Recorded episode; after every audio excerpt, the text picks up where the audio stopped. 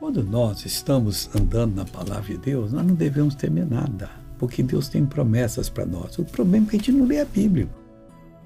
Esse ano eu estou fazendo um estudo sobre Isaías. A maioria nunca pensou. Hoje é o versículo, capítulo, é, versículo 4 do capítulo 9.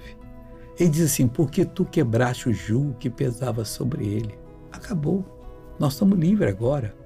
A vara que lhe feria os ombros, aquele chucho, e o cetro do seu opressor, como no dia dos medianitas, aquele dia que os medianitas foram completamente derrotados. Gideão, está lá em Juízes, capítulo 6 e 7.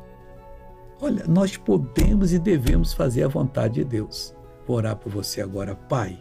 Eu paraliso toda a obra do diabo nessa vida. Eu proíbo que continue e ordeno que saia, que vá embora, em nome de Jesus. E você diz: Eu creio então levanta as mãos para os céus e agradeça, tudo para a glória de Deus.